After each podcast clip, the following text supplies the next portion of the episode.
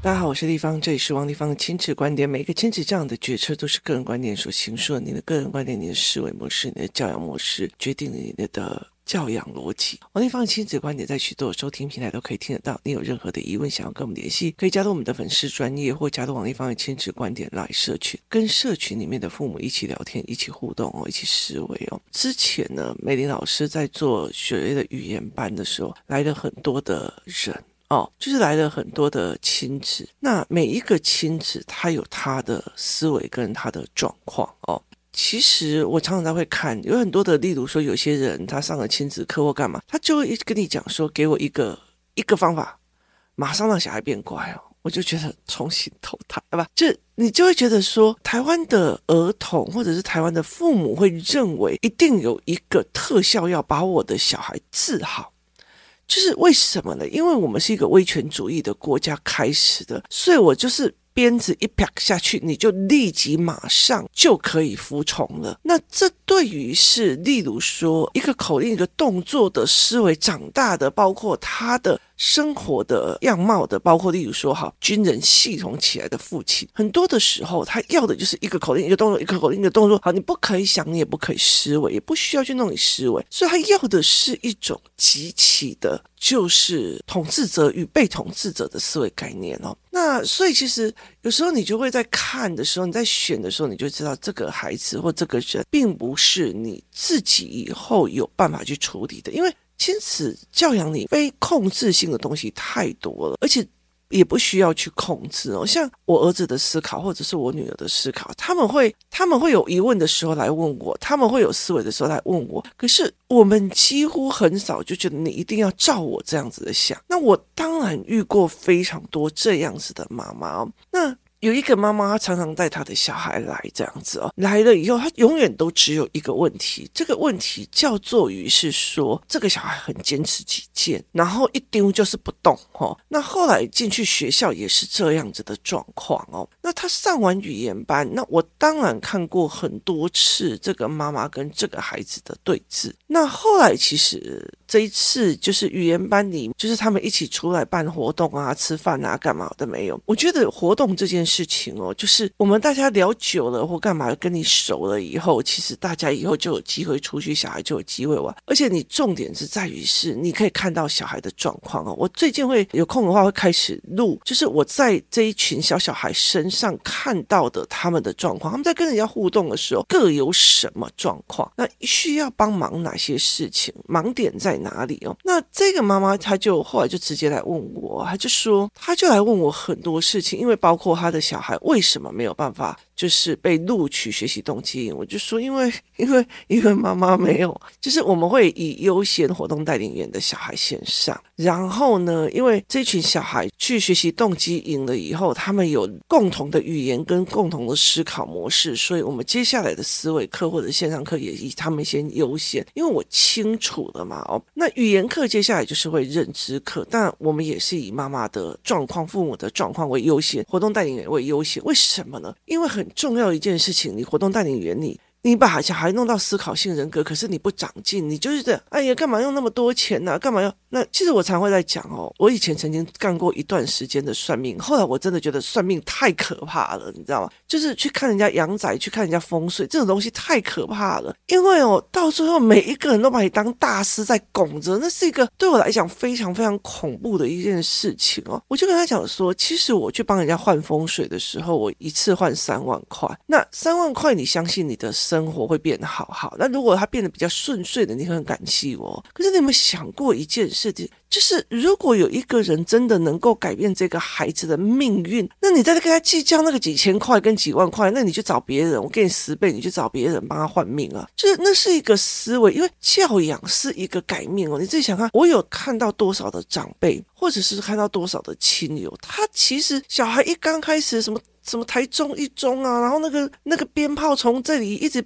到那边去啊，然后到最后，这个小孩在吸毒啊，全部的人都要防着他，然后甚至后来就是精神出状况了啊，或干嘛。很多的时候是你调整他的认知，他这样改变一个思考模式就好了。你自己想看看那个高中之后到他死之前，或到你死之前，那个人生的命运，你每天都在烦恼这个孩子死都不出去干嘛？有的没有，他不没有办法跟人家社交，甚至例如说，我有几个很好的朋友，他们其实早期的时候，早期很好的同学，就是他们是超级资优生，然后我是超级坏小孩，我到处去闯世界，他们永远都在家里刷题写题目。可是后来到最后，他们没有办法去面对啊啊，不是以前很厉害吗？现在才当这样而已，就是他没有办法回归。他以为考试的所有厉害就会等于他人生的所有厉害，没有。可是他又不喜欢，他又不会跟人家拉低赛或干嘛。后来就是都没有没有离开他的套房过，就是这一辈子。我在全世界跑来跑去，跑来又玩来玩去。他其实没有离开他的套房过。那你想看看，他妈妈连出去玩，他妈妈连有一天他如果死了，这个孩子谁帮他送饭？你知道吗？就是我就觉得说，你看哦，这个孩子可能五十岁了，可是他妈妈从他二十四岁大学毕业那一年开始，就陷入了这二三十年的，你还不知道哪个是个尽头的那个命运哦。所以其实我觉得很重要一件事情就是，台湾就一。那种哦，你亲子做家弟弟要不 care 的那种，就是你没有必要想要去听下来听一件事情，甚至你不知道说，对我这样子付一千块钱，你这样教太多了，你这样我感觉拼一点啊，不是、哦、我很付钱呢，你这样那我我给你十倍价钱，你去请别人教，你不要来找我。我说我自己是熬多少东西才熬上来的，所以其实这是一个很重要的一个思维模式，跟它是一个改命的一个概念。那你如果觉得哦，你们。工作室很远，我不要那么去。那我对于来讲说，若你自己都嫌远，你知道吗？你以后光陪孩子要走复健、走心理治疗、走什么有的没有？你只要走更远，你一天到晚，你每天你还不知道哪里是个头。我觉得那个东西才是一个命运的一个概念哦。那后来其实我们其实会在这些父母的心态里面或语言里面去了解哦，这个妈妈的心态是什么？那你就离他远一点，不管他怎么讲，你就离他远一点哦。那甚至他会鼓励你做某一些，例如吃药或做什么事情的时候，他会鼓励你很多事情。可是对我来讲，那个不是一个面对哦。那后来这个妈妈就来问我，那。因为她已经困扰很久了，就是她已经困扰这件事情很久了。然后呢，她也一直问，一直问哦。那你知道吗？工作室里面的每一个人哦，其实我们都会觉得，有些妈妈是说不得的，有些妈妈说了以后就哈，说一定要加入你们活动带领员哦。那我就现在想啊，不然呢？就是我跟你根本就不熟，然后我在 Podcast 呢一直教你，你怎么理解的不太确定。那你要的是一个极其的，例如说我数到三，好啊，马上就用了。好，对，我数到三可以马上就用了。可是问题是，如果这一生没有人在旁边再数到三，你觉得你的孩子会怎样？他有思考性去说我现在应该该做什么事吗？很难哦。你自己想看看你自己的老公或者是怎么样，那个吼叫一声。还不会动，叫两声还不会动，叫三声去洗碗还不会动，第二次去洗碗还不会动，第三次今天轮到你洗碗还不动，第四次你叫你去洗碗，你不听到啊？你要人家飙出来了以后，他就去动了。老公这种生物。有些老婆这种生物不是也是一样吗？他也是一样，他也是造成了他的婚姻上一个不舒服的一个点。所以很大的一个东西是，他其实是影响到这个孩子的，包括他的婚姻、他人际关系、他的资讯取得、他的很多东西。所以这个妈妈就来问我，后来其实我我就跟他讲说：“你要我说实话吗？”然后他就他就有点类似说：“哦，为什么会这样子讲？”对，你要我说实话，我告诉你，你觉得你的小孩坚持某一件东西，他就不妥协，就是不妥协，就是不妥协。好，那我告诉你一件事情，你其实要我去做的一件方式是换他妥协，听你要的，意思就是说他坚持他要的，然后呢，你也坚持你要的，你们两个在做一个。这个时候谁是王者的一个争霸战？就是现在你听我的，你怎么可以那么不听话？你又开始扯欢了。好，他的这个思维模式是我在跟你的对谈里面，你的坚持跟我的坚持里面很重要的一件事情是，我并不是想要我的小孩会思考。而是你应该现在要听我的，你怎么那么不会想？你怎么不听我的？所以是一个统治者跟被统治者的竞争，你理解意思吗？就等于是现在是一个皇帝跟皇子，他们在讲这件事情谁听谁说了算的家庭地位之战争。我干嘛要去陷入那个战争？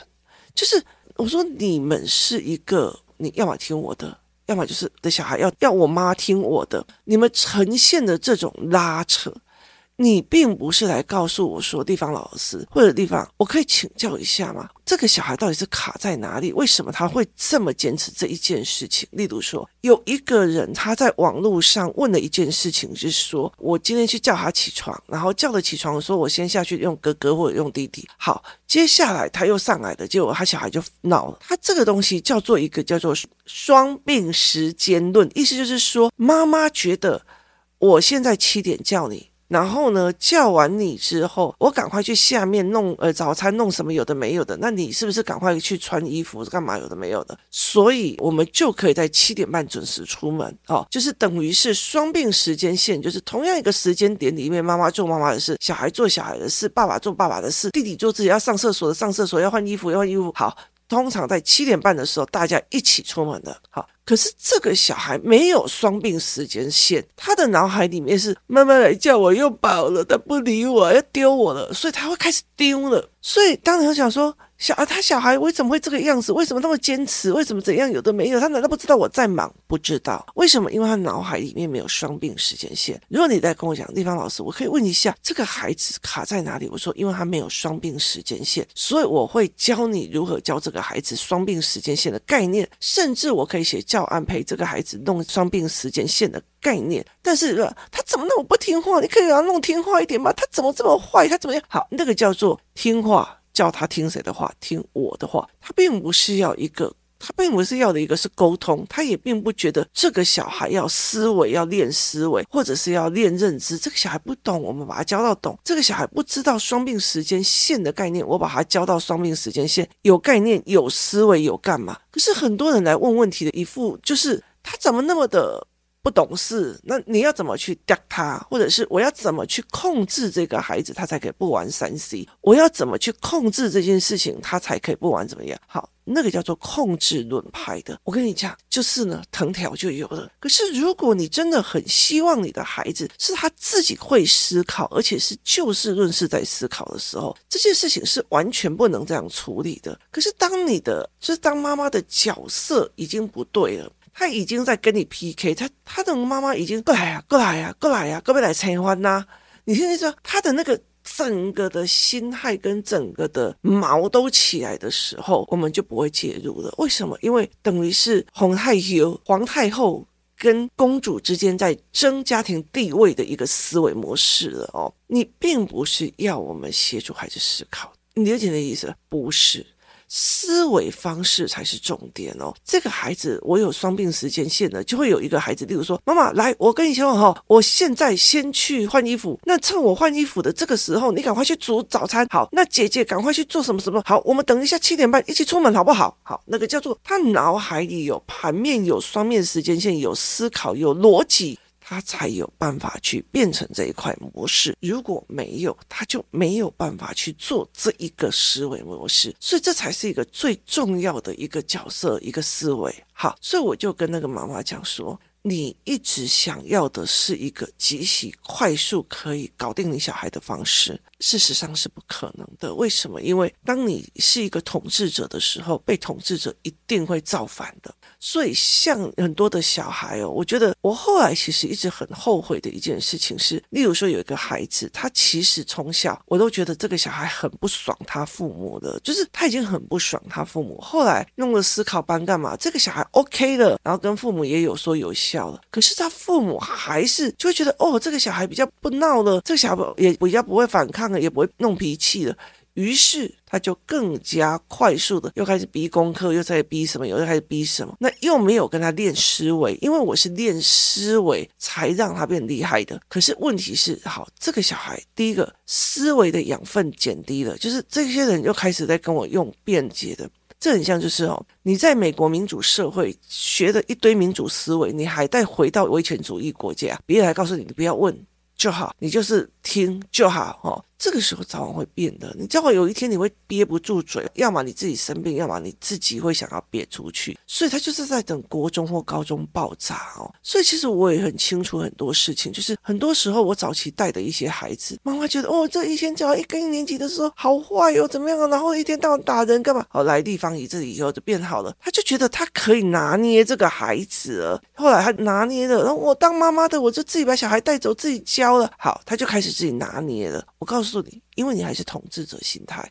所以他完全不可能。连我自己都没有办法避免我自己干涉太多，所以我让他们有很多的朋友，他们可以互相讨论，然后去看不同的价值观与思维，甚至例如说 A 小孩发生的问题是一种，例如说他 A 小孩在讲那种什么，就是。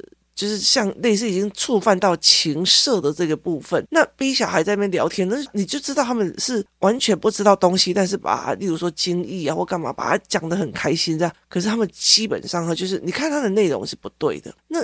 因为他们在聊，所以你就可以用聊的方式让他们进去，去跟他们一起聊。聊完了以后，让他们两个都开始去思考，而不是觉得你怎么可以讲这种东西？你才几年级？你为什么要这样？你就没有必要去拉这一块。你怎么可以这么得体哦？所以这是一个非常有趣的一个思维方式。所以在工作室里面，我也知道有很多的妈妈，他们每一个人都有自己的坎哦，所以我就会觉得说，像我这我就跟我一个小孩讲说，你跟你妈讲哦，把你的电话号码。输入我的，你有点意思吧？我说，我说你把你的电话号码输入我的。今天你有在学校有发生任何状况，或者是你家里你真的好想离家出走，打电话给我，或者打电话给姐姐，其实你可以来姐姐这边，就是你就不要出去外面乱晃了，因为你被任何的游民或干嘛的侵犯了，你都得不偿失哦。所以为什么？因为他很清楚，我今天如果真的跟我妈妈。呛起来了，我妈妈会很不爽，然后她也会做出她自己有可能情绪上过不去的事情的时候，你要离家出走就来我家吧。所以他们的思维是这样子的一个思维模式跟状况哦。所以你怎么去跟孩子聊，你怎么去看孩子的这个思维是非常非常的重要。所以我就跟那个妈妈在聊，我说你的一个很大的状况是你一直在想要快点，他让我好烦，我把它治掉。跟我在想说哇。小孩又卡这个关，还好，我现在可以马上跟他破，要不然的话，要修哦，我以后他到了二三十岁还这样，他还得了？你听我意思吗？那是两种完全不一样的心态。我们现在会非常非常感激，有一些人做出的白眼狼的事情，可以让我儿子去想，不是我平常对你多好，原来你是这种心态在看事情。我并不会觉得我怎么那么倒霉，还遇到这样子，而是觉得太好了，我看到了。那例如说，我儿子最近会设计情绪跟设计事件，要把事情闹大，那我就知道说他现在已经可以做哪些事情了。那我就很明白说，哦，那我应该怎么协助他？他已经把它变成一个盘面的思维在操控。那这件事情，我会非常欣慰他在这个过程里面先用。我其实觉得很重要一件事情，我的儿子快小学五年级了，我很庆幸在这么多年里面，其实像我女儿高中，我很庆幸在共学团里有人背叛我，有人排挤，有人干嘛，然后我很庆幸她在五年级的时候有人排挤她，有人有人做了什么事情，然后有在三年级的时候遇到哪些老师，那些东西都是看起来是倒霉的，是衰微的，但是问题是，它其实是我们的功课，就是让我学到很多，我的小孩也学到。很多，他们现在会这么的自在，并不是他们没有经历，而是在于每一样都是学到了。可是当孩子一闹起来，又来了，又来了，又来了，那个那个，我就是又看又来烦了，又来怎样，又怎样，好。那个妈妈的心态一出来，就是我被刁难的心态一出来的时候，你们两个就是在变成一个统治者跟非统治者的竞争状况在下。我不跟你怕你们灾难，我得跟你讲，我得修修就用尊重你啊，就是很大的一个部分，就是一个统治者跟非统治者。那你要怎么去跟他教思考，很难。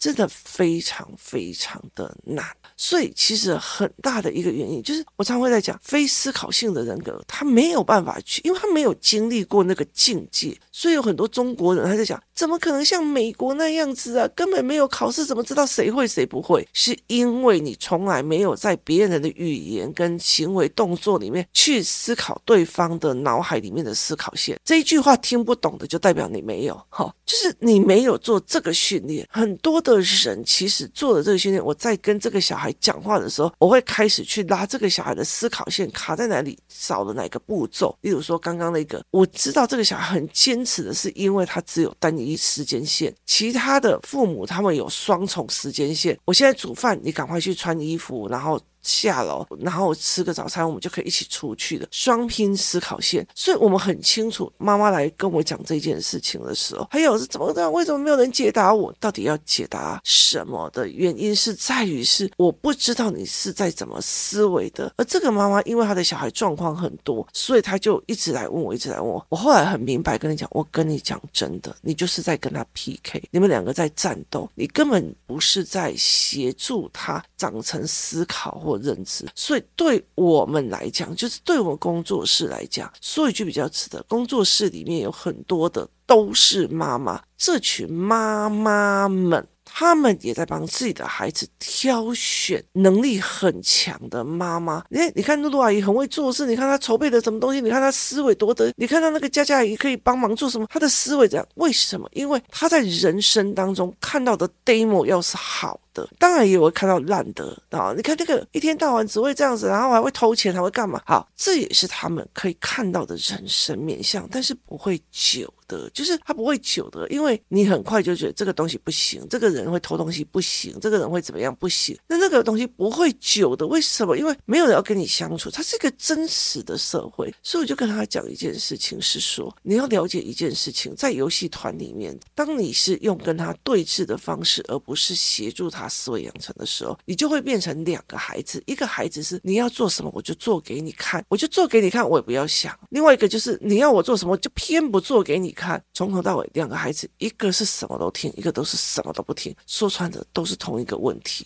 你了解吗？后来到最后，有可能是一个霸道女友跟一个完全服从的女友。对一个女生的妈妈来讲，都是痛苦的。为什么？因为他没有自己的思维架构，他也没有在每一次的争执里面学到东西。而我们很习惯的在每一次的争执里面，让孩子去学东西，让孩子去学懂东西，让孩子去学思考，甚至看到自己身为一个妈妈的盲点。为什么我觉得这个女人对我的小孩很凶？她明明对别人的小孩很凶，我为什么只在意我的小孩？我是不是是一个放不？开男孩的妈妈，你这样子的逻辑跟思考去检讨自己，那我儿子值不值得被人家凶？应该，他该不该？他嘴巴贱就应该。还好这个人愿意直接跟他讲，不是私底下的那些心机女来动他。所以你很多事情，你就可以去看到妈妈怎么思考的，决定了很多的角度跟角色的思维模式哦。所以这才是我在跟孩子们聊的一个过程哦。所以当你在想说，哎，我要怎么处理这件事情的时候，对，我们也在想。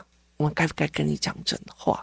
就是我们该不该讲真话？我们该不该告诉你，你真的好幸运哦，会遇到一个觉得逻辑过不去呢，然后也觉得自己被压迫的孩子，但是他认知没有办法过。问题是，你们家在争家庭地位，既然已经呈现那个气氛了，为什么不让他去争家庭地位？所以这有时候，其实在很多的概念里是，我们能不能讲？我们能讲多少？我们能讲真话吗？所以我就觉得说，那你要我说真话，真话很残忍。我跟你讲，工作室里面的每一个妈妈都领教过我的残忍了哦，所以没有必要，真的心脏不强的都不能来。今天谢谢大家的收听，我们明天见。